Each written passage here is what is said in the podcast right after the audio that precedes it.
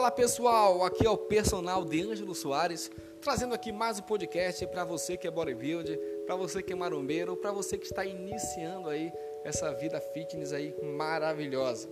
Eu quero te dar hoje oito dicas para melhorar seu treino de corrida. Vamos lá? Então, esse fenômeno das corridas de rua que está sendo uma prática tão importante em tempos de pandemia, né? A cada ano que passa, nota-se um fenômeno do aumento de participantes de corridas de ruas no Brasil. São pessoas que, além de gostarem de correr, testam a evolução na modalidade disputando provas. Se você frequenta um parque, por exemplo, como o de Itajubá, deve ter percebido o grande número de pessoas que praticam esse exercício. Caso você faça parte dessa massa, fique sabendo que está no caminho certo, pois correr é bom para o coração e ajuda a emagrecer ou manter o peso, além de aumentar a imunidade, tão importante em tempos de pandemia.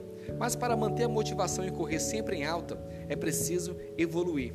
Confira as principais dicas para você melhorar o seu rendimento na corrida. São elas: primeiro, reserve tempo para descansar. Não é preciso correr diariamente para ser um bom corredor. O descanso é fundamental para recuperar o organismo do desgaste do treino, de modo que você esteja ainda melhor ao voltar para a pista. Também é melhor ficar em casa descansando, quando o organismo estiver debilitado, em caso de febre, por exemplo, do que sobrecarregá-lo, adiando ainda mais a sua volta aos treinos. Outra dica que eu quero te dar é: alimentação balanceada é indispensável. Como em qualquer outra atividade física, na corrida você também precisa ter uma alimentação balanceada e saudável de modo a obter o melhor resultado, estético ou de rendimento. Portanto, não pense duas vezes em consultar um nutricionista, caso queira ser um bom corredor. Puxar ferro vai te ajudar. O seu bom rendimento na corrida passa por outros exercícios, como musculação, para fortalecer a musculatura que também dá estabilidade às articulações, minimizando os riscos de lesões.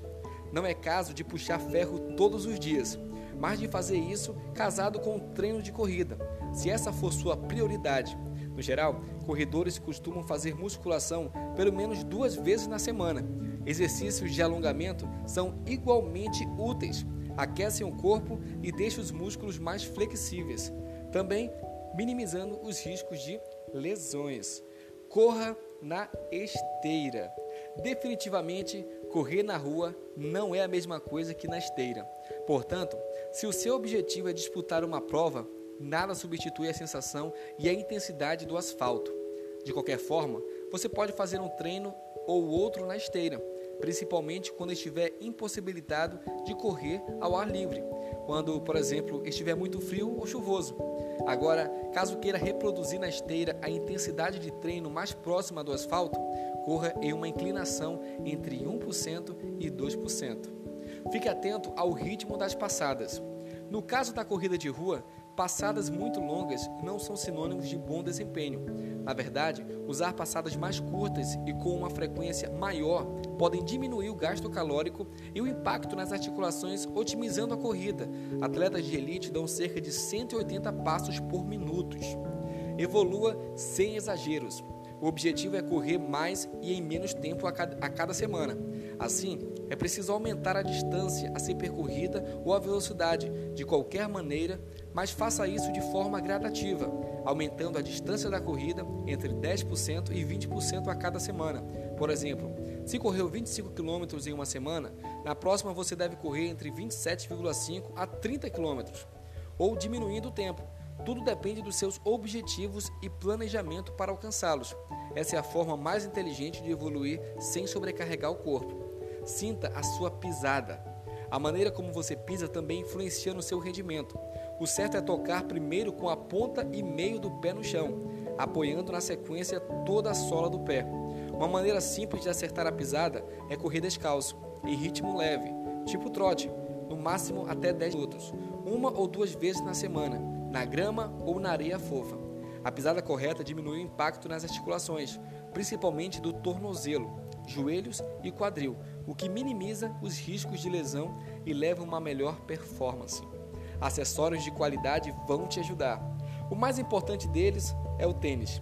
Não precisa ser o mais caro da loja, mas o modelo escolhido deve ser próprio para a corrida, com sistema de amortecimento de impacto Isso ajuda e muito a minimizar os riscos de lesões. E sem se machucar, você evolui mais rapidamente. Se quiser ser ainda mais minucioso nesse sentido, escolha um modelo que tenha a ver com a sua pisada e também com o tipo de terreno onde você mais corre.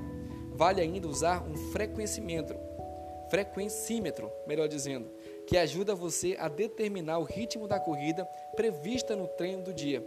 O aparelho, uma vez programado, avisa quando estamos correndo acima ou abaixo da frequência cardíaca ideal. Espero que essas dicas tenham te ajudado. Se prepare, porque logo mais vem mais por aí. Valeu!